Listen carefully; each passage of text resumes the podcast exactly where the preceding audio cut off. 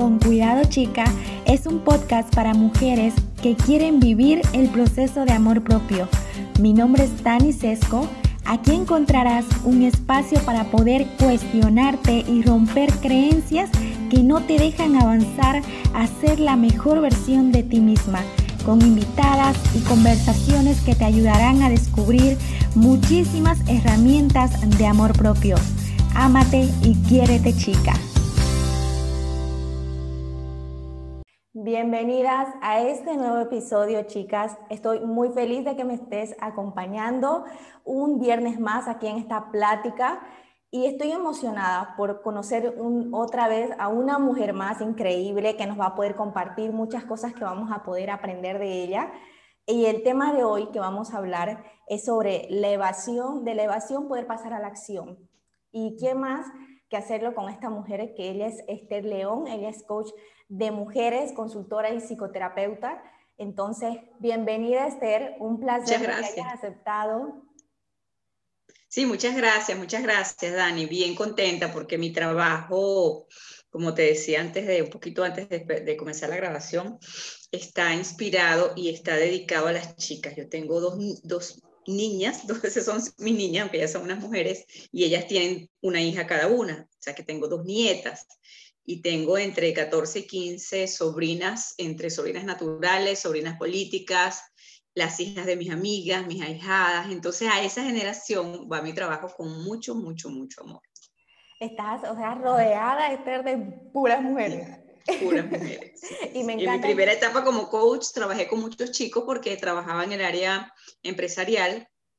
Entonces la mayoría eran líderes, gerentes, y eso me encantaba, ¿no? Pero después de haber vivido un, proceso bien difícil en mi vida, que fue la separación después de 40 años de una relación, eh, yo dije, wow, yo necesito que este dolor se convierta en tierra fértil para que otras, no para evitar que otras personas caigan en eso, pero caramba, si a alguien le sirve mi experiencia, no solamente mi experiencia profesional, sino mi experiencia de vivencial, entonces, qué bueno. Entonces ahí es donde nace mi, mi proyecto, mi marca y mi negocio que se llama Reconocernos. Totalmente, les voy a dejar la cuenta de Esther, que tiene una cuenta hermosa, incluso está con un lanzamiento recientemente para que después nos va a hablar un poquito de eso, para que las que lo necesiten puedan pasar, puedan ver y, y es increíble el trabajo que tú haces. Admiro mucho, incluso ahora lo que nos cuentas, porque eres un claro ejemplo de que no hay edad no hay edad para poder empezar a hacer lo que uno realmente quiere, de empezar la vida que realmente uno quiere. Porque a mí me pasó incluso, yo no tengo más de 30 años, pero yo vivía en una burbuja donde decía, no, yo ya tengo que seguir con esta vida, no puedo cambiar, ya pasó el tiempo de, a veces creemos que cuando uno empieza la adolescencia, después la juventud, cuando empiezas a estudiar, esa carrera es la que te marca tu vida, la primera persona que encuentras es la que te marca tu vida y va a ser para toda la vida. Pero yo empecé mi segunda carrera, mi tercera carrera la empecé a los 45 años. Ahí está. Sí, señor. me encanta, pero... Y no paro de estudiar y de prepararme, sí. Totalmente. Creo que inspirar eso de nunca estar siempre, estar preparando, no eh, leyendo libros, escuchando podcasts de todo, pero la intención de poder crecer cada día en nuestro desarrollo personal. Y, y aquí ya entrando un poco al tema, Esther, ¿por qué, nos, ¿por qué nos cuesta tanto a nosotras el, el poder trabajar y comprometernos? Porque para no hacerlo, buscamos la manera que es más fácil de, que es evadir, evadir esto, evadir el trabajo con nosotras, porque hoy día quiero hablar un poquito de esta evasión de, y pasar a la acción, pero en el trabajo de nosotras, ya sea el, ser responsable de nuestra vida, el empezar esa carrera que queremos, como, como te pasó a ti, no importa la edad que tengamos, pero el dejar de evadir. ¿Por qué buscamos evadir el compromiso con nosotras? Porque fíjate, es mm, el cambio. El cambio es incertidumbre, porque tú puedes definir que quieres cambiar. Pero entonces ahí hay dos problemas, muchos, pero digamos que dos en los cuales yo me centro. Uno es querer cambiar y cambiar, si tú lo buscas en el diccionario, es ser diferente, es pasar de un estado a otro. Entonces tú dices, wow, si dejo de ser Esther, ¿quién voy a ser? Si dejo de ser Dani, ¿quién voy a ser? Eso da miedo. Lo primero es, lo primero con esto del cambio es, si buscas en el diccionario, cambio significa pasar de un estado a otro, es decir, dejar de ser Esther para ser otra cosa que no es Esther o otra persona. Entonces eso genera mucha incertidumbre. Entonces yo prefiero hablar de transformación, porque transformar es cambiar conservando las características esenciales. Ah, ok, me transformo. Lo que yo quiera transformar, esos detalles que quiero conservar o que ya quiero dejar, pero sigo siendo yo desde mi autenticidad. Entonces, esa es una cosa. Primero, pensar que vamos a cambiar. Segundo, comprender que, dado que el cambio genera incertidumbre, la incertidumbre generalmente nos da miedo, porque eso es salir de nuestra zona de comodidad. Entonces, bueno, hay un, hay un gran miedo y posponemos esa, esa decisión de transformación. Y entonces nos transformamos o cambiamos por dos razones. O desde la inspiración, wow, lo que yo quiero llegar a ser, o desde la desesperación cuando yo estoy aquí. ¿Ok? Que fue un poco, un poco esa experiencia que yo tuve de, darle largas y buscar mejorar algo que ya no podía, ya no, o sea, ya no daba para más.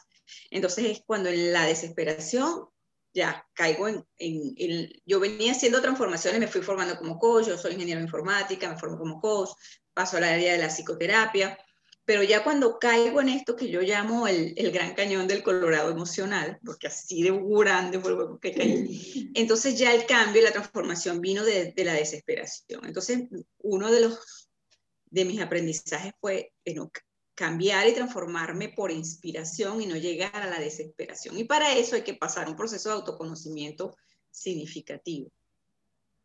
Claro, y ese es uno de los procesos más grandes y difíciles que uno tiene, el autoconocerse. Pero en esto que nos dice es clave que, que para poder llegar a esa transformación, a ese cambio que queremos en nosotras o en nuestra vida, ¿Qué nos puede llevar a querer ese cambio? Porque tal vez muchas veces estamos en ese momento y, de que estoy cansada de esta vida, no me gusta la manera en que vivo, quiero empezar a hacer ese cambio, quiero cambiar, quiero ser yo realmente, no complacer a los demás. ¿Qué nos puede llevar a ese cambio para querer este, una vida mejor o distinta? Porque nos acabas de decir claramente que es como que dejar de ser esa antigua, como por ejemplo esa antigua Dani y ser otra. Sí, pero conservando tus características, porque el rollo es ese, cuando tú empiezas a, ver a los David, dices yo quiero hacer así, y yo quiero hacer así, y quiero hacer así, entonces eh, eh, eh, eso es muy difícil, porque no, es todo lo contrario, es primero reconocerme y ya te voy a dar cuáles son los pasos que, digamos, de mi metodología, que cuando yo salí de esta situación, yo dije, bueno, ¿qué hice yo para salir. Pero retrocediendo un poquito, es eso, o sea, lo que nos cuesta es precisamente porque tenemos la visión de cambiar y, y, mi abordaje es transformación, transformación desde la acción. Por eso yo digo, pasa de la evasión a la acción. Y el primer paso es saber que no es cambio, que es transformación, que es, es revisarme y ver qué de estas cosas quiero modificar, pero no es modificarme yo, es quizás conductas, patrones, eh, pensamiento, aprender a diseñar emociones, que pensamos que somos, mm, que somos víctimas de las emociones y que no podemos hacer nada al respecto. Y no, sí, sí podemos, sí podemos aprender a hacer esas cosas. Algo que, que, acabas de decir, Esther, que podemos, como tú dices, podemos cambiar, pero manteniendo nuestra esencia. Y eso nos pasa, y eso se me vino a la cabeza, me pasaba mucho cuando yo hace mucho me comparaba, me comparaba con otras personas y decía, yo quiero ser como ella, yo quiero ser, pero ahí está el detalle porque intentamos realmente ser como esa otra persona y nos frustramos tanto porque no lo somos, porque no llegamos a ese punto. Yo me frustraba tanto, incluso a mí por mi enfermedad, de quiero tener ese cuerpo, pero no entendía que mi, incluso mi fisionomía era otra, o sea, imposible iba a poder ser ella. Eh, pero aprendí una de las formas, y tú me corriges si está bien, de que yo puedo utilizar a esa persona para mi transformación, pero inspirándome de ella. Eso te iba a decir, desde la inspiración sí. Sí, lo nombraste justamente y por eso se me vino a la cabeza el que poder sacar de esa persona algunas virtudes, algunas acciones que ha hecho, que yo pueda como que utilizarlas y ver que las puedo utilizar en mi transformación y me van a hacer eh, me van a servir para desarrollar esas cosas que, que, yo tengo en mí, que yo tengo en mí. Exactamente. Déjame ver qué hizo esta persona, cómo, cómo me inspiro en su historia de vida, y, pero cómo lo adapto a mí, porque uno de, eh, una de las cosas que, que, nos, que nos para cuando estamos en ese proceso es precisamente tratar de imitar. Sí. No, yo hablo de inspiración, revisar mis fortalezas, cuáles son mis áreas de, de, ese gap que hay entre las fortalezas y lo que yo quiero llegar a ser, y es implementarlo a mi manera, siempre a mi manera y para mi propósito. ¿Cuál es mi propósito de vida? ¿Qué es lo que yo realmente, eh, preguntaba yo ayer en una masterclass, si tú tuvieras que irte hoy, ¿qué te gustaría? Tuvieras una varita mágica, ¿qué te gustaría dejar resuelto para ti? Porque tú no puedes solucionar la vida del otro si tú no te conoces a ti. Entonces, es eso, Dani, em, empezar por el autoconocimiento, empezar a ver qué cosas tengo por ahí sin resolver, inspirarme, sí, inspirarme, pero no, no, no copiar, ver qué funciona el otro y, si eso a mí me aplica, si eso aplica en mi vida, si eso, sobre todo en la etapa de la vida en la que estoy. Por ejemplo, yo soy ahorita emprendedora y al principio, porque esto ha sido también mucho aprendizaje, es como que wow, todas las muchachas jóvenes que vienen, emprenden hacen videos. Mi hija hace un video en tres nanosegundos, yo todavía estoy en cinco minutos, tú sabes. Y yo dije, bueno, pero este es mi ritmo, ¿sabes? Aceptar mi ritmo, yo quiero llevar mi mensaje, pero imposible que lo hace, que lo haga como lo está haciendo mi hija. ¿Me explico? Ella, ¿sabes? Es licenciada en publicidad y tomó clases de fotografía.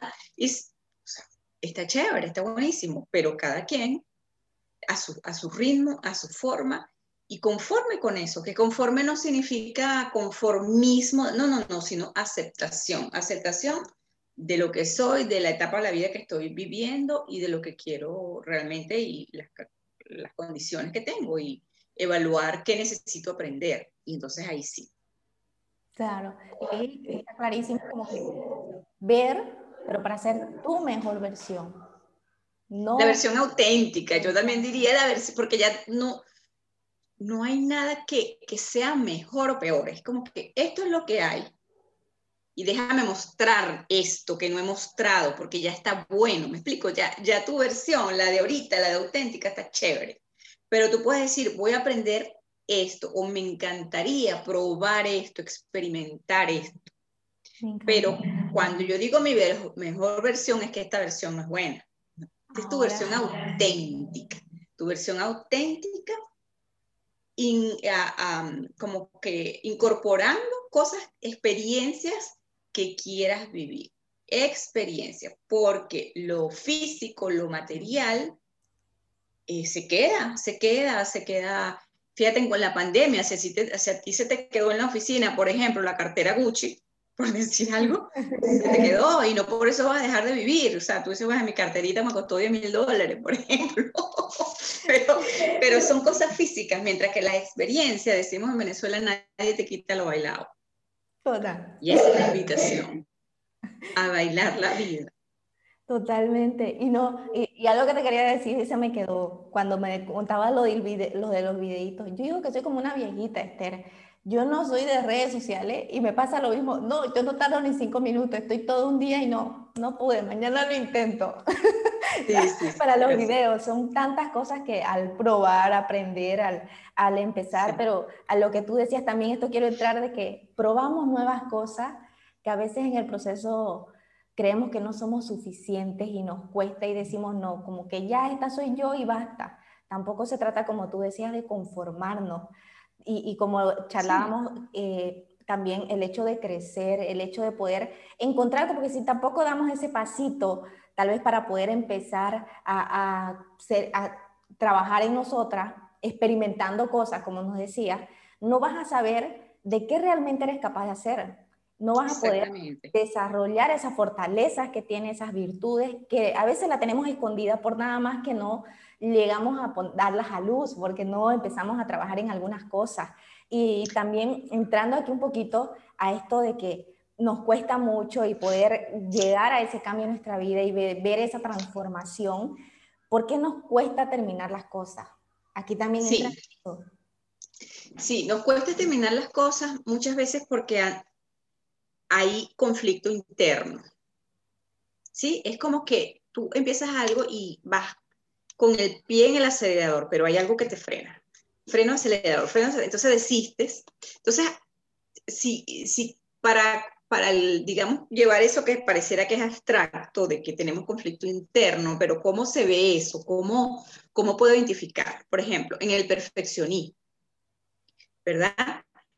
Si yo empiezo a hacer algún cambio y después digo, no, pero es que, por ejemplo, me salté el ejercicio dos días, tres días, no, pero entonces comienzo el mes que viene cuando salga de vacaciones. Entonces, si no es perfecto, no lo hago. Entonces, esa es una de las primeras causas por las cuales nos cuesta terminar lo que, lo que comenzamos. Otra, uy, me aburrí. No, es que esto, esto es muy aburrido. Entonces, ahí la pregunta es, ¿para quién estoy haciendo yo esto? Como tú decías, cambiar para verme mejor para quién, o es para sentirme bien conmigo, es para, para satisfacerme, porque si te parece aburrido, es que realmente el, el para qué, el propósito de ese cambio no está completamente claro para ti y hay una parte de ti que lo rechaza. Otra, otro podría ser pues que te, te, motiva el miedo, estás motivada por el miedo y no por la, y no por la, eso que vas a sentir chévere cuando cuando logres ese cambio. Entonces, claro, desde el miedo, cualquiera va poco a poco o desiste. Otro, lo que decíamos hace rato, lo estás haciendo como lo hizo tu amiga o tu prima o tu tía o incluso tu mamá. Muchas veces decimos, yo no quiero ser como mi mamá. Y bueno, nada, lo terminamos haciendo igual, pero con otro estilacho. Entonces, cuando estás haciendo algo que no se parece a ti, hay una parte muy sabia de, de nosotros mismos que nos dice, por ahí no es. ¿Sí? Otra es que te esconde detrás de las distracciones, te ocupas, empiezas a decirle sí a todo, entonces no tienes tiempo, entre comillas, para eh, hacer eso que te, para culminar eso que te propusiste a, comenzar. Y otra también puede ser, es que, ya, es que ya yo lo hice, ya lo he intentado varias veces y, y definitivamente este cambio como que no es para mí. Entonces fíjate que en todos los casos hay una parte de ti que quiere y hay otra parte de ti que no quiere. Entonces hay un conflicto. Mientras que están hablando estas dos aquí, va a pasar siendo el tiempo y no llegamos a concretar eso que, dijimos que queríamos hacer. Entonces, primero es ta, ta, ver si efectivamente, ¿para qué quiero esto? ¿Qué voy a ganar con esto? E incluso, ¿qué voy a perder? Porque muchas veces, para alcanzar algo, tienes que hacer cosas, pero también tienes que dejar de hacer otras. Wow, sí. y yo me ponía a pensar, realmente yo he dejado de hacer muchas cosas al comienzo, incluso, como ya sea empezar a hacer ejercicio o incluso empezar un proyecto cuando incluso no tenía en mente que iba a hacer esto, pero lo dejaba a media. Siempre dejaba media, no terminaba. Incluso cuando quería estudiar algo, como que compraba un curso, estaba a medio curso y ya no lo hacía, me aburría pero o sea, está clarísimo y ahora entiendo mucho más lo que me pasaba a mí en ese momento, porque realmente no tenía claro para quién lo estaba haciendo y realmente tenía que hacer un trabajo interno conmigo. Y también estaba el perfeccionismo, como que eh, más eso lo veo en el ejercicio, que lo hacía, yo quiero hacer ejercicio como ella. Yo, y después como que me comparaba y decía, no, es que ella tiene ese uniforme deportivo de tal tienda y, cuando yo lo tenga lo voy a hacer y lo dejaba medir y no lo hacía más. Es, es, porque hay una, como te digo, una parte muy, muy, muy sabia de nosotros mismos que nos detiene y dice que esta, esta no es la razón ideal. Entonces hay que retroceder y preguntarse, ¿para qué yo realmente quiero esto? Y desde mi experiencia personal, Dani, tiene que ser algo para mí el propósito de vida es algo que calme tu propia sed, algo que tú digas, bueno, es que yo voy a hacer esto para mí. Y en el camino de hacer eso para mí, ayuda a otras personas. Porque fíjate, tú pasaste por el síndrome del impostor. Yo no soy coach, yo no soy psicólogo, ¿qué voy a saber yo de esto? Cuando tú dijiste, bueno, esto yo lo voy a hacer para mí. Yo voy a contar mi historia porque yo necesito sacar esto. Y si en el camino ayuda a ciertas personas, pues excelente, bien bueno pero lo voy a hacer para mí. Y entonces allí ya esto es un proyecto tuyo personal y la gente se da cuenta que tú lo estás haciendo para ti. Y eso es chévere porque, ay, a mí también me gustaría hacer cosas para mí. ¿Cómo lo hizo Dani para yo aprender? Por ejemplo. Totalmente. Con eso está total y clarísimo y como, es como que vamos yendo, como tú decías, pasito a pasito, porque en, buscando esta transformación ocurren estas cosas, que empezamos a querer hacer algo en el proceso y nos detenemos y no lo terminamos lo que eh, eh, comenzamos, pero ¿qué necesitamos para lograr no detenernos en, ese, en esa transformación que estamos buscando. Tal vez inspiración, necesitamos tal vez ah, eh, motivación todos los días, porque a mí me pasaba incluso en el trabajo. Yo tenía muchos compañeros que yo siempre fui también por mamá, siempre aprendí, la única persona que te tiene que dar la palmadita sos vos, nadie más. Eso sí me acuerdo en chica, siempre me decía. Y, y había unas compañeras que yo siempre, a veces como que la energía pasa y yo escuchaba que es que necesito motivación, no estoy motivada para trabajar. Mm. Y, a veces creemos que necesitamos que alguien nos diga cosas para que recién nosotros podamos activarnos. Y muchas deben pensar tal vez lo mismo, que es que necesito a alguien que, me motive, que, me, que esté ahí para que yo recién pueda seguir y no me pueda detener en, medio de mi transformación.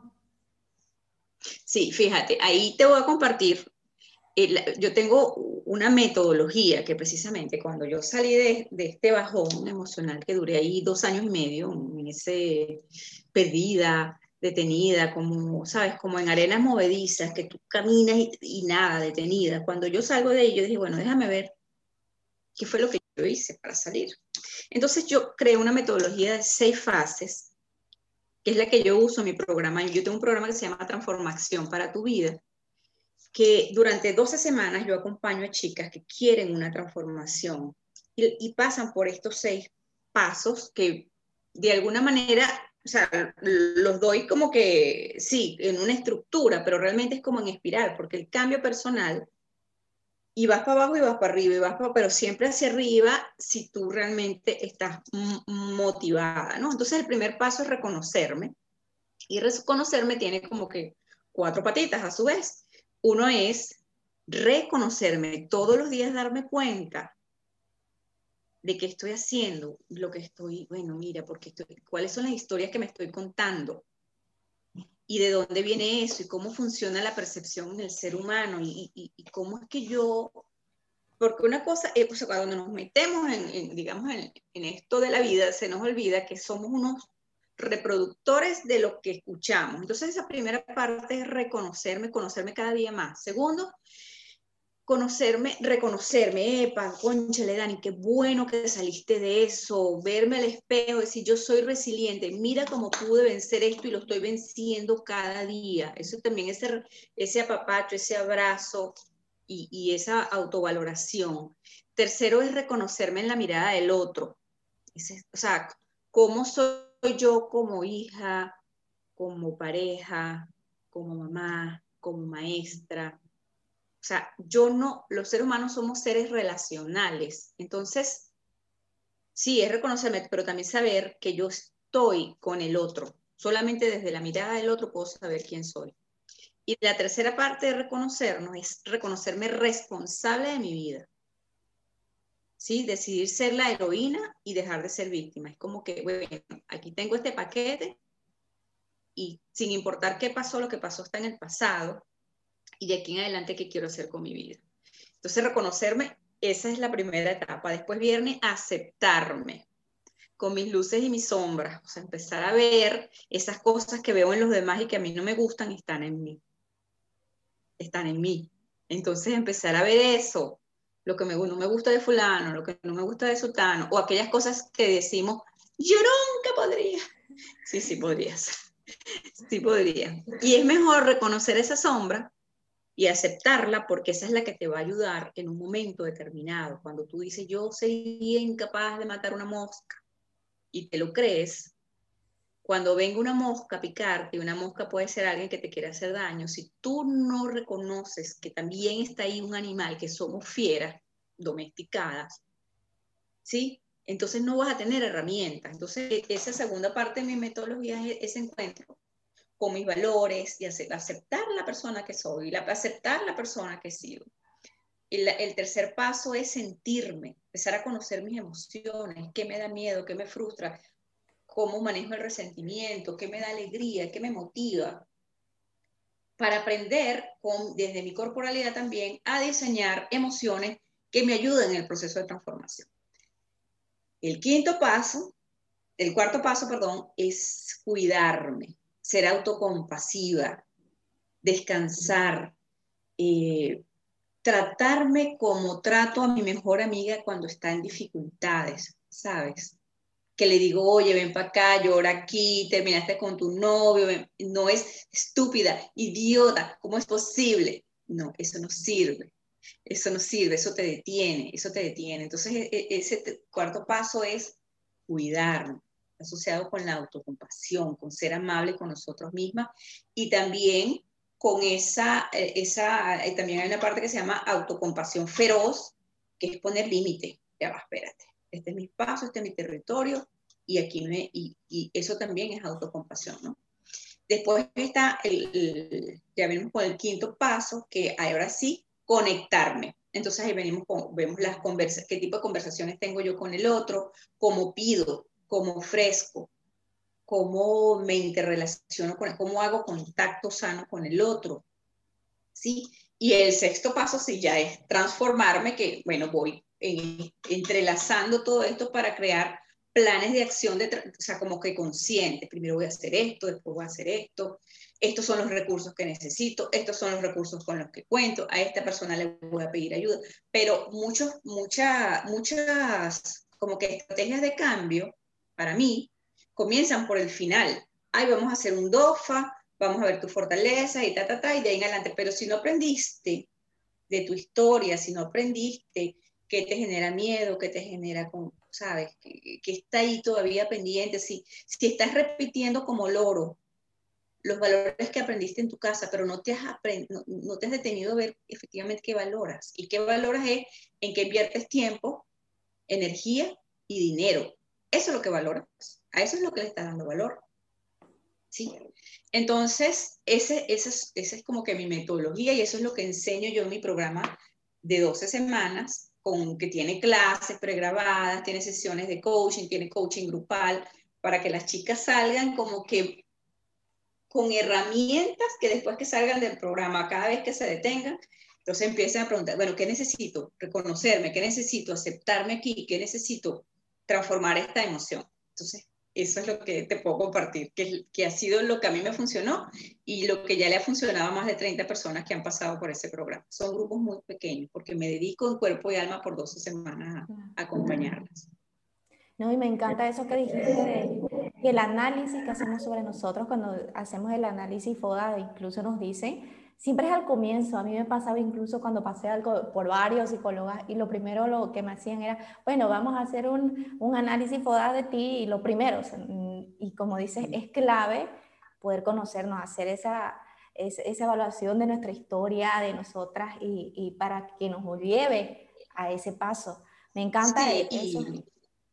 Sí, y, y, sobre todo para las chicas que son perfeccionistas, como lo he sido yo, y muy racionales, porque yo vengo del área informática, para mí fue clave comprender cómo funciona el ser humano, porque es que empezamos, pero será que yo soy loca, pero será que yo soy bruta, pero no, mi amor, el cerebro está allí, el cerebro, tu cerebro funciona primero como una grabadora, de los 0 a 7 años grabaste todo en automático, eso es lo primero.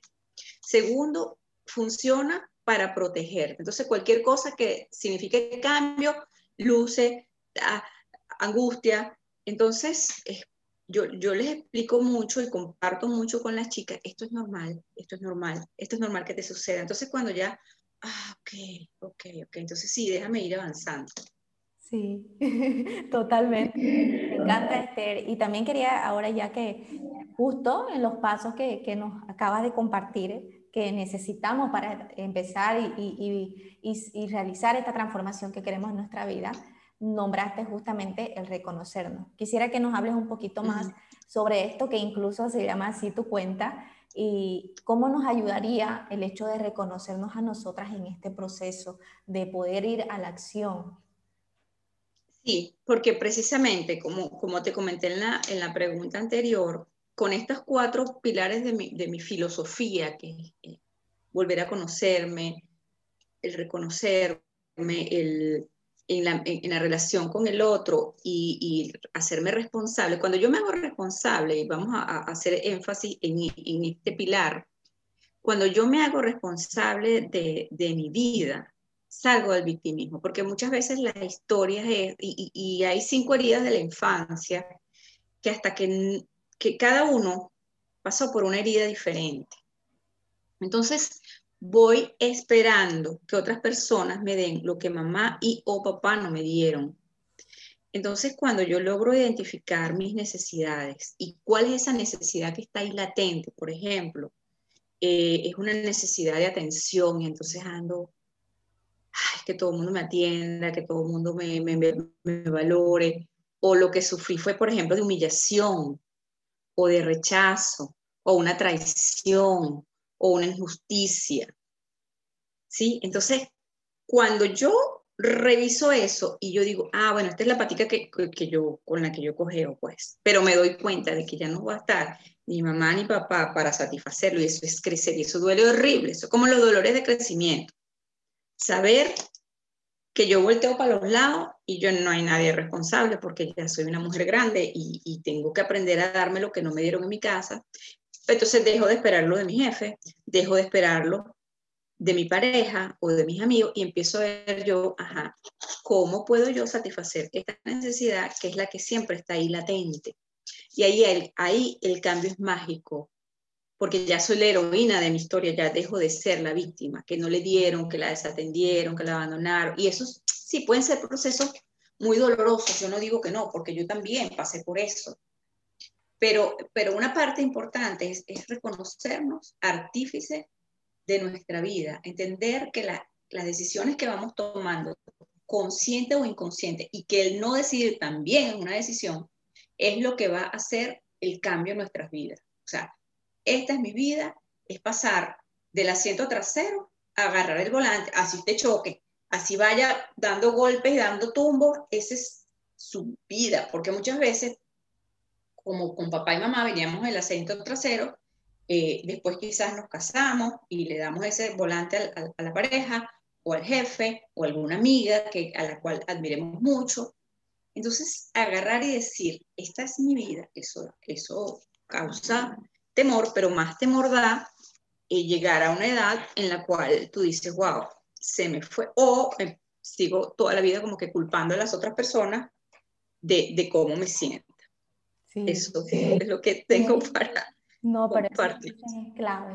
Llegar a una edad y decir, pucha, ¿por qué no hice esto? O como tú dices, echarle la culpa a los demás por, por culpa de mi hijo, porque me embaracé, no pude terminar a hacer esto, pero cuesta mucho y, me identifiqué contigo en cuando dices sobre el victimizarte. O sea, cuesta mucho salir, puede demorar, yo le digo, a mí me demoró 10 años salir de un trastorno y dentro de ese proceso era como que una pelea, pero era la pelea más grande de mi vida que era conmigo. O sea, eh, yo digo, lo más difícil, la pelea más grande que tenemos no solamente es la vida, lo económico, la pareja, las infidelidades, lo que sea, no es con uno mismo el poder conocerte y salir de ser tu propia enemiga, porque yo era realmente mi enemiga y vivía como que victimizándome, que a mí me pasa siempre todo lo malo, es que mis padres fueron así, es que acá ya, pero cuesta mucho, como tú dices, eh, para que las chicas lo, lo, lo, entiendan, de que tal vez están en ese proceso y, se sienten tal vez incomprendidas, están en ese victimiz, eh, que se victimizan mucho y no saben cómo salir, está bien Está bien sentirte así, pero también no detenerse, seguir peleándola porque es, un, es como tú dices, hay días que uno está arriba, puede al otro día estar más abajo y, y, es una lucha constante en la que uno que... Sí, es un conflicto interno, no hay... porque si tú estás clara, por ejemplo, te doy un ejemplo quizás tonto, pero si tú vas por la calle, ¿verdad? Vas por la calle tranquila y viene una persona que está vendiendo comida, un vendedor ambulante, ¿no? Y te dice, no sé, algo fea, bonita, flaca, gorda, idiota, lo que sea, quizás tú volteas y tú dices, ¿qué le pasa? Y sigues, o sea, sigues. Pero te lo dice tu mamá, tu papá, tu hermano, tu pareja, alguien conocido, y es la bomba, porque tú estás esperando algo de esas personas. Entonces, si, si tú como que estás clara con tu propósito, clara con la persona que quieres ser, entonces se vuelve como una capa protectora, pero que no es que te, ojo, no es que, que no te relacionas con esas personas, sino que puedes saber como que eso es lo que está pensando esa persona en ese momento y yo decido cómo lo tomo. Yo decido. O sea, entre la acción, entre lo que pasa y mi reacción hay un tiempo. Ese tiempo es mío. Ese tiempo puede ser dos segundos, puede ser una hora o puede ser un mes. Ahorita no quiero hablar de eso. Este, ¿Qué tal si hablamos después? Tan simple como eso puede evitar un, un malestar, un conflicto, siempre, pero siempre que estemos nosotros claros. Si ahí no hay conflicto interno, los conflictos externos se minimizan muchísimo, muchísimo. Y, y lo más clave, como tú dices justamente, Esther, es cuando tú encuentras ese propósito y te conoce, te reconoce, es como que todo cambia, e, esa transformación te da como que ese impulso y me sentí identificada como que yo cuando empecé era como que yo con mi capita iba con, no me importa lo que los demás decían, yo no lo tomaba porque me pasó en el proceso de escuchar comentarios que eso no va a funcionar, ¿por qué vas a hacer eso? Entonces, y yo decía no compartirlo y yo estaba ahí este, eh, enfocada en mí, en ese proyecto que yo quería sacar, en ese trabajo conmigo interno que quería hacer y nada me detenía. Y eso que tú dijiste también se me quedó y es clave que quería compartir lo que en ese instante se ve como un cambio rotundo. es totalmente el cambio que vemos en nosotras y eso se refleja tanto afuera y, dentro en, nosotras mismas. Y me encantaría, Esther, que nos puedas compartir ya sea algunos pasos o algunas herramientas que nos sirvan para poder lograr esta transformación. O sea, tal vez como que ya eh, vimos qué es lo que a veces nos detiene, qué es lo que nos paraliza, este, cómo, por qué necesitamos para poder llegar a esta transformación. Eh, aprendimos un poco de el poder reconocernos, que nos acabas de hablar, pero algunas herramientas tal vez extras que tú nos podías dar que nos sirvan sí, como que tips, tips, fíjate, hay, yo creo que hay dos cosas fundamentales. Una, una, hacerte consciente de la historia que te estás contando, o sea, nada tiene significado, excepto el significado que tú eliges darle a lo que pasa. Y, esa elección puede ser consciente o inconsciente. Entonces, en la medida que vas expandiendo tu, capacidad de ser consciente, puedes tomar decisiones más acertadas para ti. Entonces, el, primer, digamos, si es un tip, sería que, qué historia me estoy contando, ¿no? Estoy, ¿Estoy ganando en esta historia o estoy perdiendo? Y para eso, este, hacer como que algunas preguntas sencilla para ver si eso que yo, esa historia realmente me está ayudando. Y primero es, esto es cierto, esto que yo me estoy diciendo es cierto, es cierto en el 100% de las veces. Si ya tú dices, no, no, no es cierto. ¿Qué otro significado le puedo dar yo a esto? Un significado que me empodere y no que me victimice. Bueno, si esa persona me contestó así, probablemente porque le pasó algo que yo desconozco. Probablemente esto, esta, esta respuesta que me dio o que no me dio tiene que ver con otra cosa. Para darte un ejemplo, cuando tú me invitaste a este podcast, ¿verdad? Imagínate que yo no te haya contestado y tú dices, bueno, conchale, piensa, ¿será que mi cuenta es muy pequeña? ¿Será que ya como yo no soy coach? Pues ahí se te pueden ir mil y una idea a la cabeza. Entonces, bueno, pregúntate, por ejemplo, ajá, ¿será que puede haber otra razón por la cual Esther, no me haya contestado que no tenga que ver conmigo o, con mi cuenta o con que yo no sé? Sí, sí puede haber miles de razones. Entonces a eso nos baja la, nos baja la presión, porque cuando nos ponemos con esas historias que nos quitan poder, eso nos desinfla. Eso nos desinfla muchísimo, muchísimo. Entonces, eso es lo primero. Revisar, ¿es esto cierto? ¿Qué otro significado le puedo dar? Otra cosa es em, justificar la creencia contraria. Por ejemplo, eh, siguiendo con, con, este ejemplo de, Esther no me contestó. Esther no me contestó porque mi cuenta no, mi, mi proyecto no es interesante. Entonces, justificar el juicio contrario sería todas las personas a las que yo invito me dicen que no. No, mira, vino fulana, vino sultana, entrevisté a una psicóloga, entrevistaba a esta chica, por cierto, hermosísima la entrevista que le hiciste a la chica de la, que se quemó. Este, ah, no, no, no, no, pero ya va, no, no, no puede ser eso. Entonces, fíjate cómo vamos desestructurando, desestructurando esas historias que nos hacen sentir mal y que muy probablemente sean falsas. Yo tengo aquí una anécdota rapidito, este, que, por ejemplo, en mi casa, cuando yo me estaba formando como coach, estábamos haciendo un ejercicio de estos de, de resignificar y de, y de, valorar los juicios, ¿no? Entonces, había algo que a mí en mi casa me decían, que a mí eso me daba mucha molestia. Uy, pero esas, esas cosas que me decían que yo era floja. Esther floja, Esther sí es floja. Entonces yo dije, bueno, yo voy a trabajar con esto, a ver qué descubro. Entonces, bueno, ¿es esto cierto? Ahí se cayó. ¿Es esto cierto? ¿Será que yo siempre soy floja? ¿Esto es cierto 100% de las veces? Me gradué con honores en bachillerato, me gradué con honores en la universidad.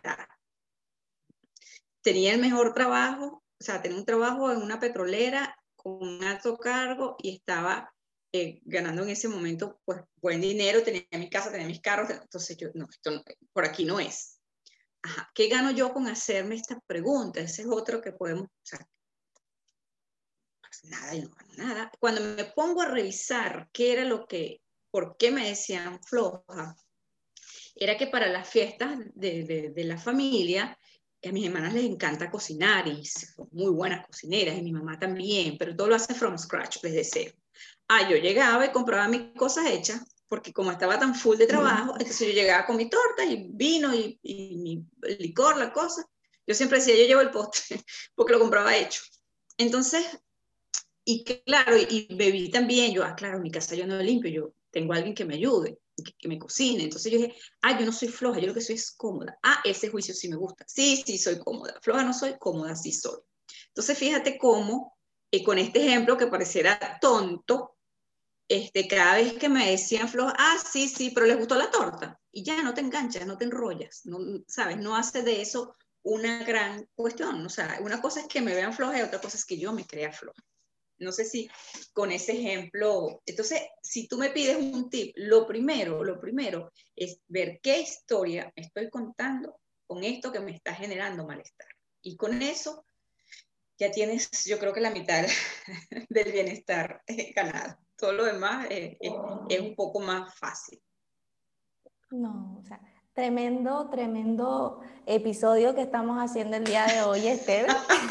porque realmente las chicas aquí tienen mucha, mucha información valiosa que tienen que agarrarla. De verdad. O la otra opción es que se vengan con mi programa y yo las acompaño por 12 meses y salen como una hojilla. No, si las chicas conectan y ven realmente, pucha, no, me voy aquí a la cuenta de Esther de reconocer, no. Sí, las espero con mucho cariño, claro que sí. No, pero de verdad, o sea, estas cosas que nos estás diciendo y más con los ejemplos, Esther, ha sido, hasta yo digo, pucha, muchas cosas también que estaba creyendo y, y, fueron clarísimos los ejemplos para que incluso simplemente escuchando el episodio, las chicas lo puedan tal vez poner en práctica y empezar a cuestionarse y hacerse esas preguntas. Sí, que son preguntas sencillas, sí, preguntas sencillas, o sea, eso, ¿qué me estoy diciendo? Esto me quita poder, esto es verdad, si yo volteo la tortilla, esa tortilla es cierta. Ah, bueno, entonces, y yo elijo, yo siempre voy a elegir, yo tengo el poder de elegir qué es lo que quiero pensar y qué significado le voy a dar yo a eso. Porque vamos tomando decisiones, microdecisiones, algunas que las toma nuestro cuerpo por nosotros. Tú vas manejando o te estás bañando, tú no dices, me voy a enjuagar la axila derecha, me voy. No, tú no lo dices, eso va en automático. Pero el problema es que entonces en la conversación con mamá o con la pareja también voy a automático y eso sí no debería automático. Tengo que ser consciente de cómo me estoy sintiendo, escuchar al cuerpo. Ese es el segundo tip que les digo. Me pediste una, te doy dos. ¿Qué estoy sintiendo? ¿Dónde lo estoy sintiendo? Ah, es aquí. ¿Qué me estoy tragando? ¿Qué no estoy diciendo? ¿Sí? Es en las manos. ¿Qué significado tienen las manos? Tocar, soltar. ¿Qué quiero soltar? ¿Qué quiero agarrar? Sí, escucha tu cuerpo, tu cuerpo es muy sabio, tu cuerpo siempre está en el presente, tu mente puede estar en el pasado o en el futuro, pero tu cuerpo está aquí. Entonces, respirar es una manera de estar centrada en este momento, hacer un escaneo. ¿Dónde estoy sintiendo esto? Es aquí, que estoy cargando. que no me pertenece o que ya estoy cansada de cargar. Eso, eso, eso es reconocerlas. Total, y esto es clave porque yo aprendí que lo que tenemos acá en la cabeza también lo reflejamos, se refleja en el cuerpo, se refleja cómo se está sintiendo nuestro cuerpo. Exactamente. Gracias por esos dos tips que fueron de verdad. Y ya y para ir finalizando, que me da mucha pena, pero de verdad ha sido muy rica, muy nutritiva esta charla. Te, te agradezco por haberme regalado mm. estos minutos de tu tiempo para poder realizar este episodio. Y es justamente la pregunta que le hago a todas las que pasan por el podcast de qué con cuidado chica nos dejarías, ya sea a partir de este tema que hemos hablado o a partir de tu vida que digas, esto es importante que las chicas tengan que tener cuidado.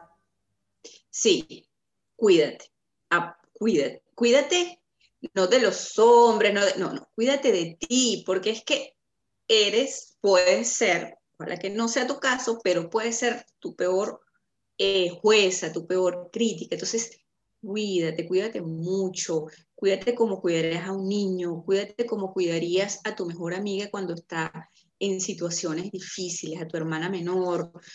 Cuídate porque dentro de ti hay una niña que necesita ser atendida, cuidada, descansa, eh, atiéndete, saborea los momentos buenos de la vida. Cuando estés, la estés pasando bien, detente tres segundos y dice, mmm, ¿a qué sabe esto? ¿Cómo se siente en el cuerpo? ¿Cómo se siente en la piel esto que me está pasando? Y saborealo y guarda eso allí, porque cuando vengan momentos difíciles, vas a saber que la vida también tiene buenos momentos, que la has pasado muy bien. Eso es parte del autocuidado y parte de la autocompasión. Entonces, con cuidado, chica, te digo, cuídate. Wow, gracias. Gracias por este con cuidado, chica Esther. Estoy muy feliz de que hayamos tenido la posibilidad de poder conectarnos, ya sea a través de la tecnología y de las redes, poder encontrarnos. Sé que muchas chicas van a sentir tal vez que necesitaban este episodio y yo digo que llegue a la persona y a la chica a la que le tenga que llegar. Exactamente. Así que estoy feliz. Voy a dejar la cuenta de Esther, que es reconocernos para que puedan pasar, puedan ver tal vez incluso las últimas cosas que, que ellas tienen, que ha lanzado, que nos van a poder ayudar muchísimo. Pueden escribirle un mensajito, cualquier pregunta, cualquier duda. Yo sé que ella con todo el amor del mundo les va a responder. Sí, de hecho, yo siempre hago una sesión, las personas que están interesadas en mi servicio, siempre hago una, una, una sesión de exploración de 30 minutos, a una conversación que es gratuita para ver si la persona se siente conectada conmigo y si yo efectivamente puedo acompañarla, porque si no la remito, pues mira, no, esto, no entiendo esto, te puedo remitir. Eh, y bueno, me pueden contactar si alguno de estos temas hizo resonancia.